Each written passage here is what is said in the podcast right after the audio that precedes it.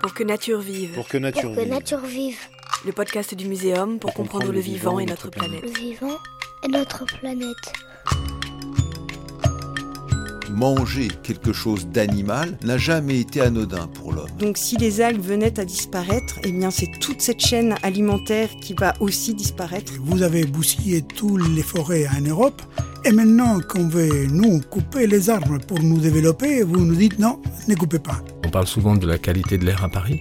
Bah, finalement, une partie de cet air se retrouve au pôle, dans l'océan, sur la banquise. Moi, j'appelle ça la mondialisation de la pollution. Si on veut atteindre nos objectifs de conservation de la nature, on n'y arrivera pas en faisant des petits ajustements de notre modèle actuel. Pourquoi l'humanité ne pourrait pas faire en sorte que notre planète soit euh, habitable? C'est un choix de société, c'est à nous, citoyens, de le faire. Faire face aux limites de la planète avec Frédéric Schluss.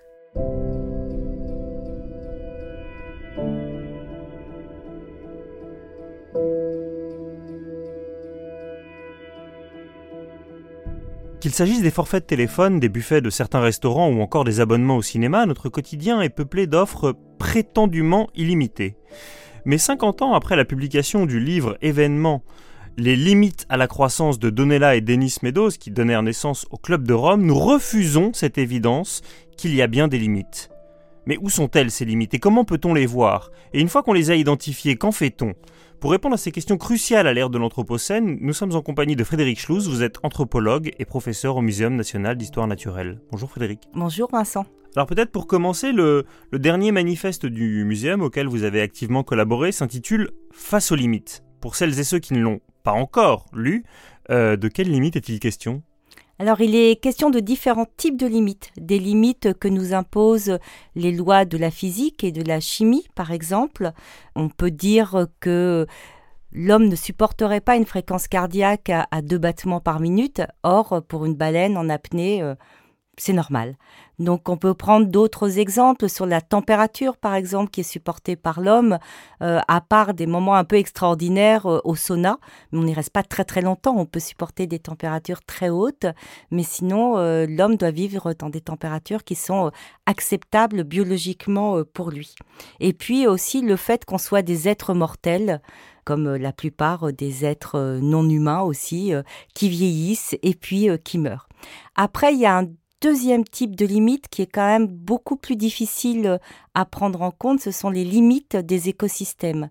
Parce que ce sont des systèmes complexes et donc euh, il y a un certain nombre de concepts comme la capacité de résilience, c'est-à-dire euh, jusqu'à quelle euh, contrainte un écosystème pourra euh, retrouver un équilibre qui lui permette de fonctionner.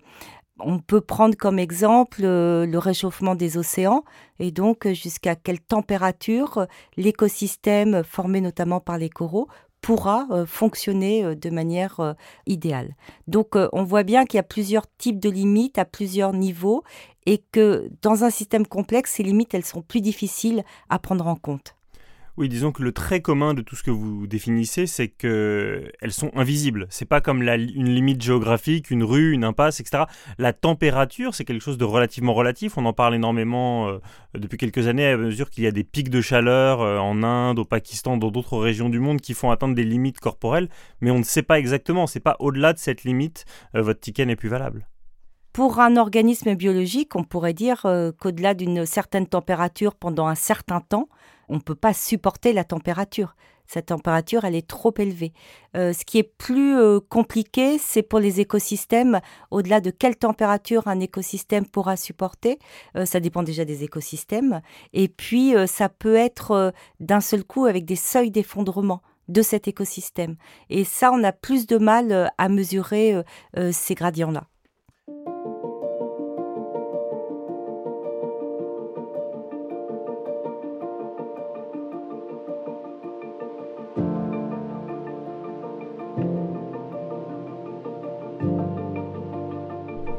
Alors ce que vous nous dites en 2022, ça paraît évident qu'on est face à certaines limites, mais dans l'histoire euh, de l'humanité, c'est très récent, puisque toucher du doigt les, limites, euh, dans le passé c'était impossible, le monde était trop vaste, et puis les maladies trop dangereuses pour qu'on puisse euh, rêver à, l'immortalité et réussir à triompher des périls. Il y a un historien qui s'appelle François Hartog, il dit que nous sommes pris dans le présentisme, nous sommes désormais bloqués dans le présent, nous sommes comme dans une espèce de sidération qui nous empêche de nous projeter.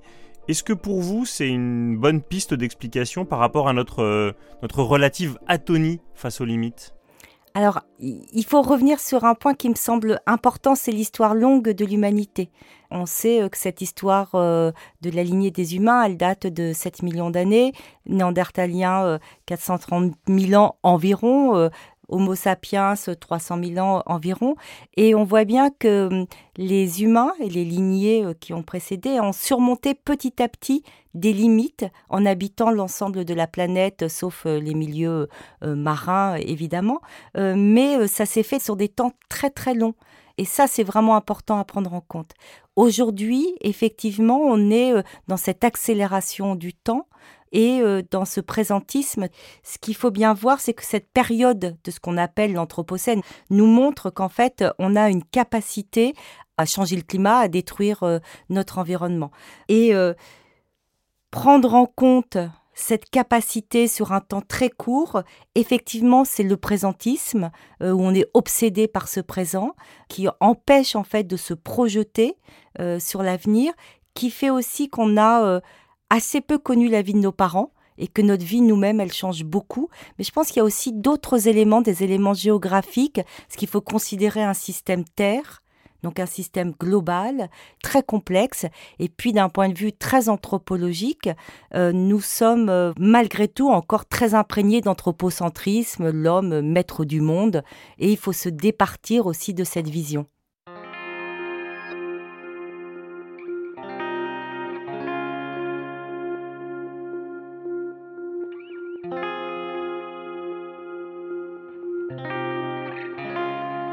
Vous avez évoqué les glissements d'époque, vous m'avez appris euh, l'existence du biologiste Daniel Poli, il a forgé un concept euh, important euh, qui est le glissement de référence.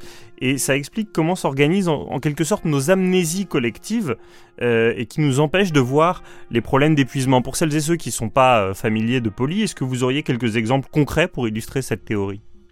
Ce qu'a théorisé euh, Daniel Poli dans 1995 hein, dans un article assez euh, fameux, c'est qu'en fait la manière euh, dont on qualifie un État évolue avec le temps.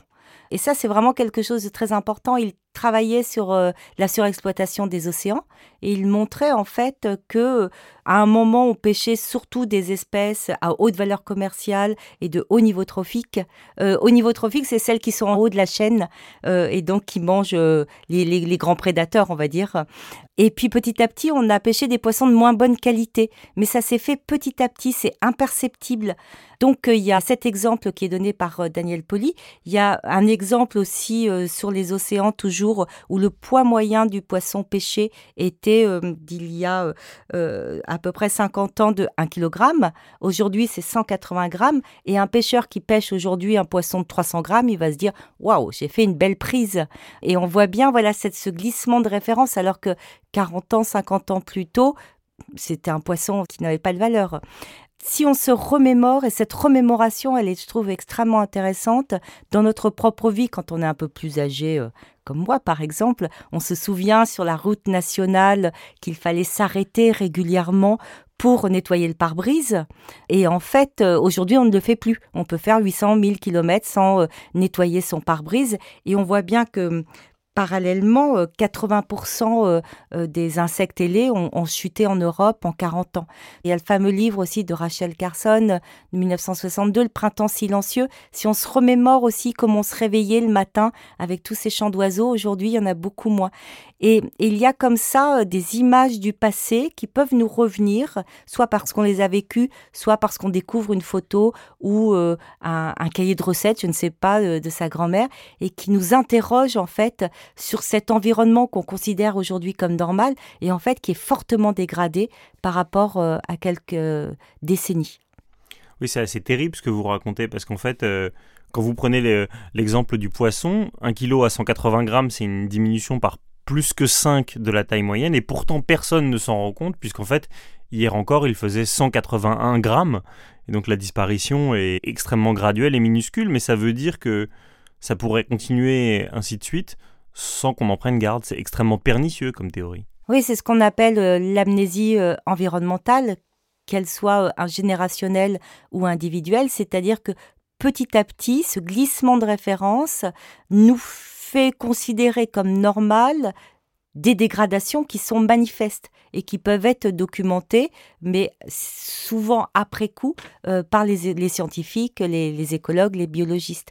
Et c'est quelque chose que nous-mêmes, on peut éprouver si on regarde un album photo où on voit des paysages qui ont été euh, euh, massacrés, les paysages de notre enfance ou, les paysages des grands-parents. si on fait voilà les cartes postales avant-après, on voit là tout d'un coup, on se dit mais c'est pas possible à tel point euh, comment ça a été dégradé?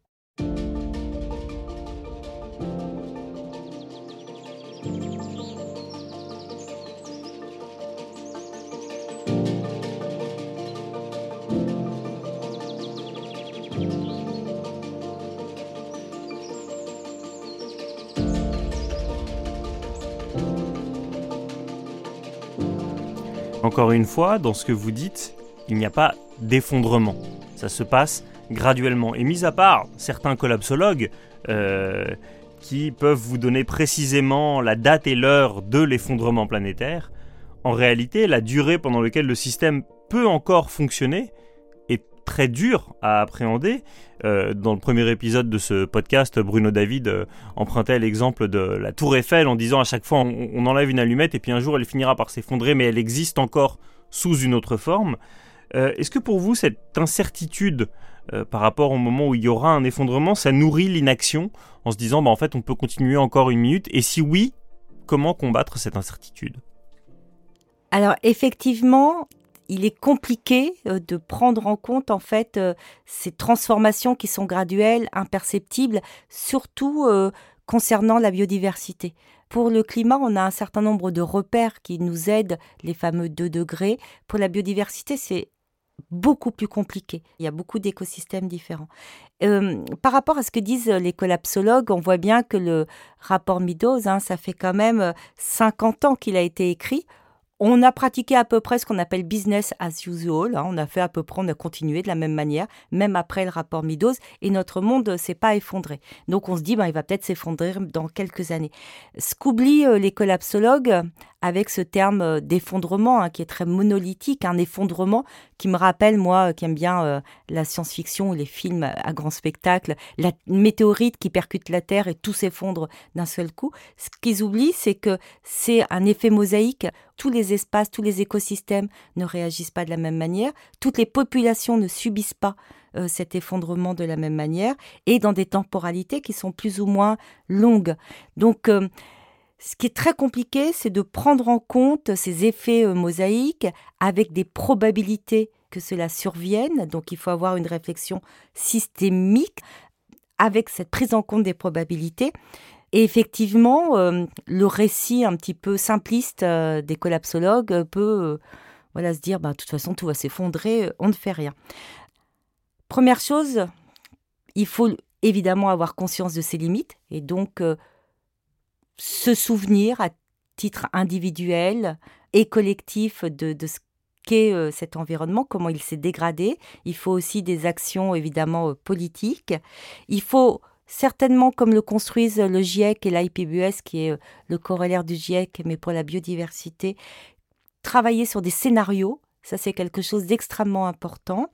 Et puis, l'IPBES, je trouve, fait un travail extrêmement intéressant sur les nécessaires changements transformateurs. C'est-à-dire qu'il faut changer notre société, il faut se transformer et donc euh, identifier les grands enjeux, nourrir la planète sans détruire la biodiversité, euh, garder l'eau douce pour la nature et pour les humains.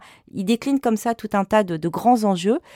Ils connaissent euh, ces mesures leviers, hein, c'est la gouvernance intégrative euh, qui est importante. Et puis après, il y a les points d'appui, il y a l'éducation, il y a euh, reconnaître des valeurs qui ne sont pas uniquement des valeurs marchandes. on voit bien qu'on peut agir, mais on n'agira pas juste sur un seul bouton, on agira dans de multiples parties. Comme vous parliez de films à grand spectacle, en fait, j'en déduis que vous êtes plus Connais-toi toi-même de Socrate que euh, Grande peur de la météorite façon Don't Look Up, quoi. Mais, mais ces grandes peurs euh, Don't Look Up ou les grands films hollywoodiens, ils sont très intéressants parce qu'ils nous permettent justement de discuter de ces questions-là. Ils engagent en fait des formes euh, de, dystopie qui sont vraiment, je trouve, assez passionnantes à discuter.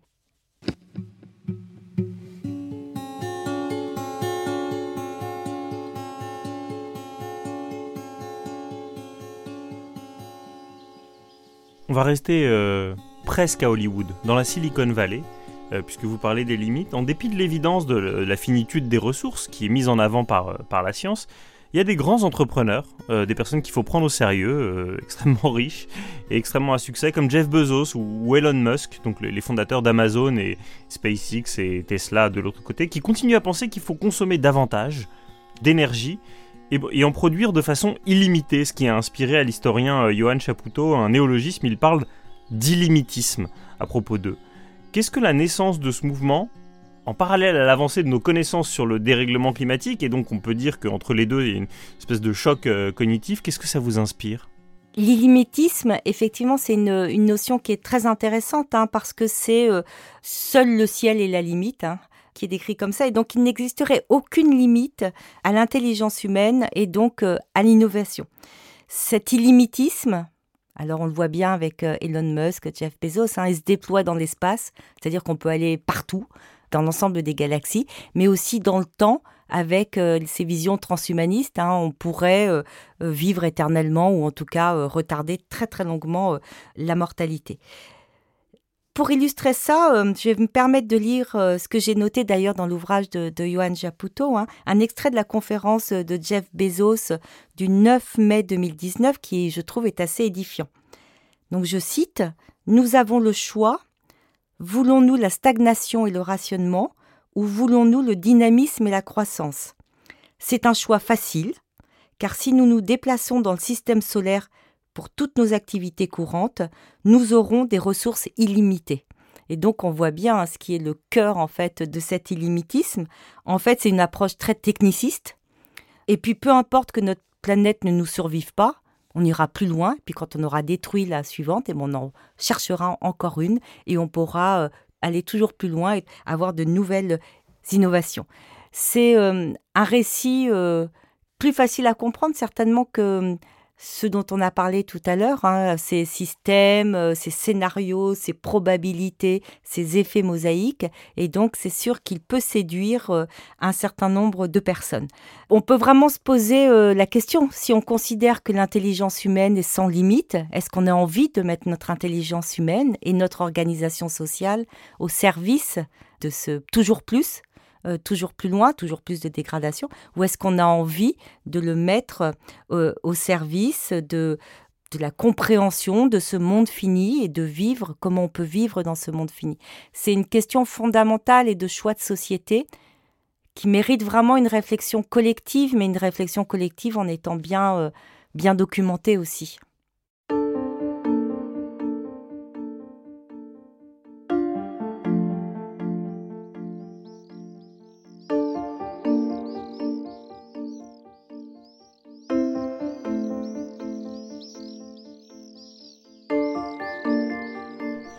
Qu'il y a d'ennuyeux dans euh, l'extrait que vous avez lu de Bezos, c'est que c'est un petit peu avant qu'il lance sa société de tourisme spatial.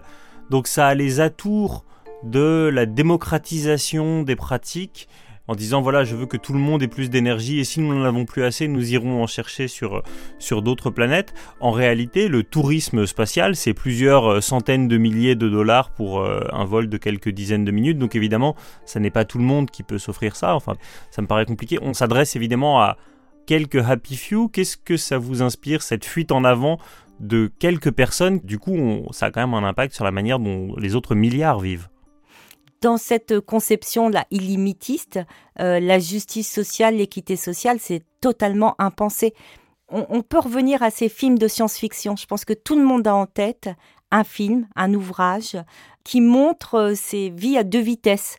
C'est-à-dire, il y a eu un événement, on est en 2050, où on voit euh, qu'il y a en haut, dans un espace protégé, toujours habillé en blanc généralement, des hommes et des femmes bien portants. Et puis euh, en bas, vous avez dans la crasse, euh, dans la violence, des populations qui essayent de survivre tant bien que mal.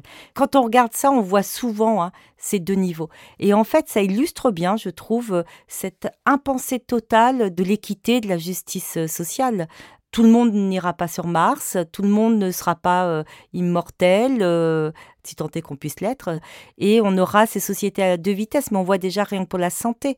Euh, la crise de la pandémie nous a bien montré que les, les populations ne sont pas égales devant la santé. Donc il est vraiment important aujourd'hui, de, quand on parle de préservation de la biodiversité, de ce monde fini, de prendre soin on dit aujourd'hui beaucoup le care euh, de, notre planète, c'est aussi prendre soin de nous-mêmes dans l'équité. Et euh, il y a des concepts comme ça qui sont travaillés, qui sont les concepts de justice écologique et environnementale, où on voit bien qu'il y a différents groupes sociaux ou populations qui sont responsables des dégradations, pollution, industrie, euh, etc.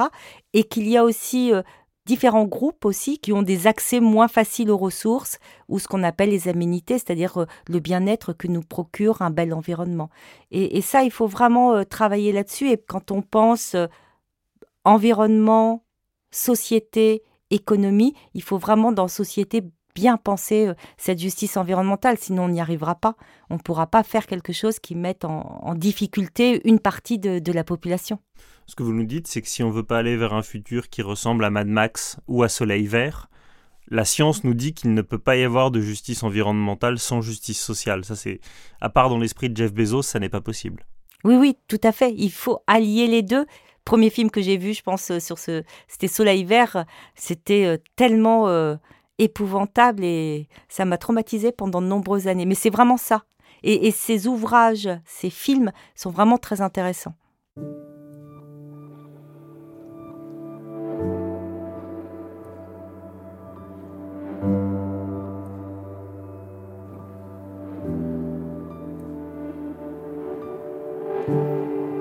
Si on veut être tout à fait juste pour conclure cet épisode, le fait d'atteindre les limites de nos ressources planétaires actuellement, c'est principalement lié à notre mode de vie à nous, les Occidentaux.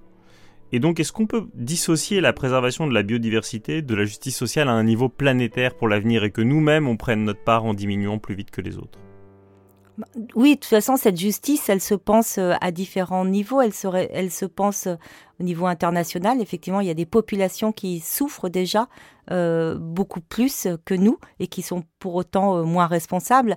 Il y a tout un débat hein, sur l'anthropocène. Est-ce qu'on doit l'appeler anthropocène ou capitalocène, c'est-à-dire ce système capitaliste, voire plantationnocène, les premières plantations qui ont exploité des hommes et la nature. Donc on voit bien que c'est pas partagé. Donc il faut prendre ça en compte au niveau euh, national aussi. Quels sont les groupes sociaux les moins favorisés qui n'ont pas accès, comme on l'a dit, aux ressources ou, aux aménités. Il nous faut changer. Ça, c'est une certitude. C'est pour ça, je, tout à l'heure, je parlais des changements transformateurs de l'IPBES. Et ces changements transformateurs, ils pourront pas non plus se mettre en place sans euh, ce qu'on peut nommer des systèmes assurantiels, en fait des assurances. Aujourd'hui, on voit bien dans nos sociétés occidentales que quand on subit un certain nombre de catastrophes, on a ces systèmes assurantiels qui, bon an, mal an, permettent de réduire euh, les dégâts. Euh, Ce n'est pas le cas dans toutes les sociétés. Il y a des sociétés qui n'ont pas ces systèmes assurantiels et qui subissent de plein fouet et très brutalement ces dégâts. Il faut aussi penser comment on va changer, parce qu'on on voit bien, on doit aller vers plus de sobriété. Et c'est pas la sobriété euh, triste euh, euh, où on va manger que du quinoa, je ne sais trop quoi, comment on décrit ça. Mais il faut changer nos comportements. Et on voit bien que pour accompagner, par exemple, l'agriculture, il faut aussi avoir un système assurantiel qui leur permette de prendre des risques. Parce qu'on ne va pas pouvoir changer sans prendre un certain nombre de risques. Et surtout pour certaines professions, il va falloir accompagner collectivement ces changements.